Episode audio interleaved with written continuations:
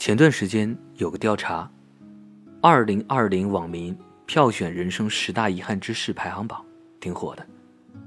后悔没考好大学，结婚太早，选错专业，特别是过了三十岁，感觉更明显。你会发现，我们想要的东西很多，但苦于没办法实现。真的是这样吗？其实有很多人特别不甘心。他们表面上看着就是一个拿死工资的上班族，背地里赚钱的路子特野，身份多到你根本猜不到。我们把这样的人称为“八爪鱼青年”。你身边那个不起眼的老同事，说不定就是这样的人。今天，我找来三个八爪鱼青年，想和你分享他们的故事。第一个故事来自读者 Annie。我大学学生物工程，现在是艺人经济，虽然跨度大，但很多东西相通。大二，我一时兴起，拍 vlog，拍了几个校园 rapper，熟悉后帮他们运营微信、微博，发新歌。有次给学校写歌、拍 MV，商量出 demo，托学电影的朋友帮忙写脚本、拍摄、剪辑。没想到这歌还在校内出圈渐渐觉得这工作很有成就感，实习就去做了乐队巡演经纪。见过热搜上的顶流明星，还和当红爱豆一起等过外卖。工作之余，我仍坚持拍 vlog 记录生活。好多粉丝说，看到你在做自己喜欢的事情真好，已经木了，每周都搜你微博看看有没有更新。如果你被困在一个行业里，看有没有机会接触新事物。像我除了本职工作，时尚资源多，就和艺人一起做时装设计。不要觉得自己被禁锢在单调的生活里，把自己的触角伸出去，利用机会创造不一样的东西。第二个故事来自读者 M M。如果你觉得生活很无聊的话。不妨去尝试更多不一样的事情。毕业时，因为喜欢色彩和时尚，我就做了一家运动品牌的买手。每月出差两三次，参观各个城市的店铺，挑选合适自己店铺的货品。收入一般，可发挥的空间不大，但胜在稳定。四线小城跳槽跳舞可跳，还不如开展副业。巧了，去年我去办婚礼时发现了商机。我不满千篇一律的婚礼请柬，灵机一动设计成动画短片，讲我和老婆的爱情故事。后来，我索性做线上付费的请柬设计，不少客人夸我性价比高，还给我发大红包。要不是那次尝试，我还没发觉自己的隐藏才能。现在。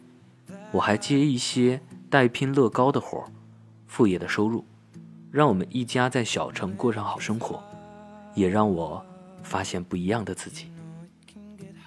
兴趣不一定是要为现实让路，别束缚自己的想法，把想法变现，才是最理想的赚钱方式。最后一个故事来自 Sunny。辞职之前，我是个网站的运营。倒不是工作不好，就是想换个活法。我喜欢旅行，喜欢接触不同的人，所以和朋友在故宫后边租了个四合院开民宿。印象最深的是接待过一个美国客人，一面之缘而已。去年疫情，我在 INS 上求助，谁能给我寄个口罩？他评论：“我联系帮你买。”特别感动，这激发了我想走出去的野心。在摩洛哥，我认识一个叛逆的男生，会说四国语言，不爱学习，成绩也总能排前三。最大的心愿是从这个落后的国家走出来。我鼓励他，长大后多看看世界。他对我说：“我想像你一样旅居，没人告诉我还能这样活着。”我把这件事写进我的文章里，是的，我成了旅行网站的专栏作者，边旅行边赚钱，是我以前想都不敢想的。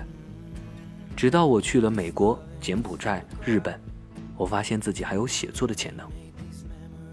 兴趣爱好也可以养活自己，还能过得很好，所以别放弃，不停地奔跑，找到更多的可能性。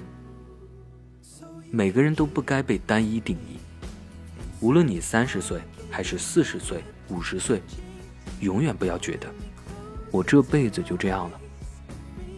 不要去羡慕别人，去想想我还能做什么。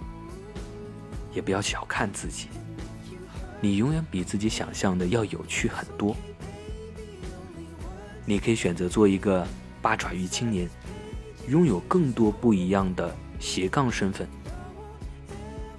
尝试做自己喜欢的事情，在一个行业里深耕，打破固有观念里的限制。这都是你在对抗千篇一律的生活与焦虑时找到的最好的出路。贪心一点，大胆去做想做的事儿，风风火火的去过生活。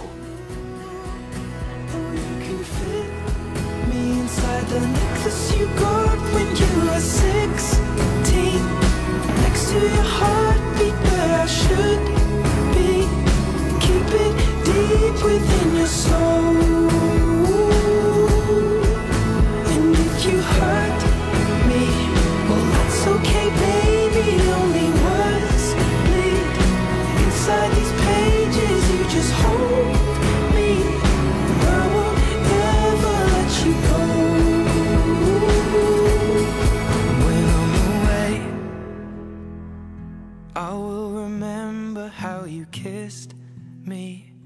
under the lamppost back on 6th Street, hearing you whisper through the phone.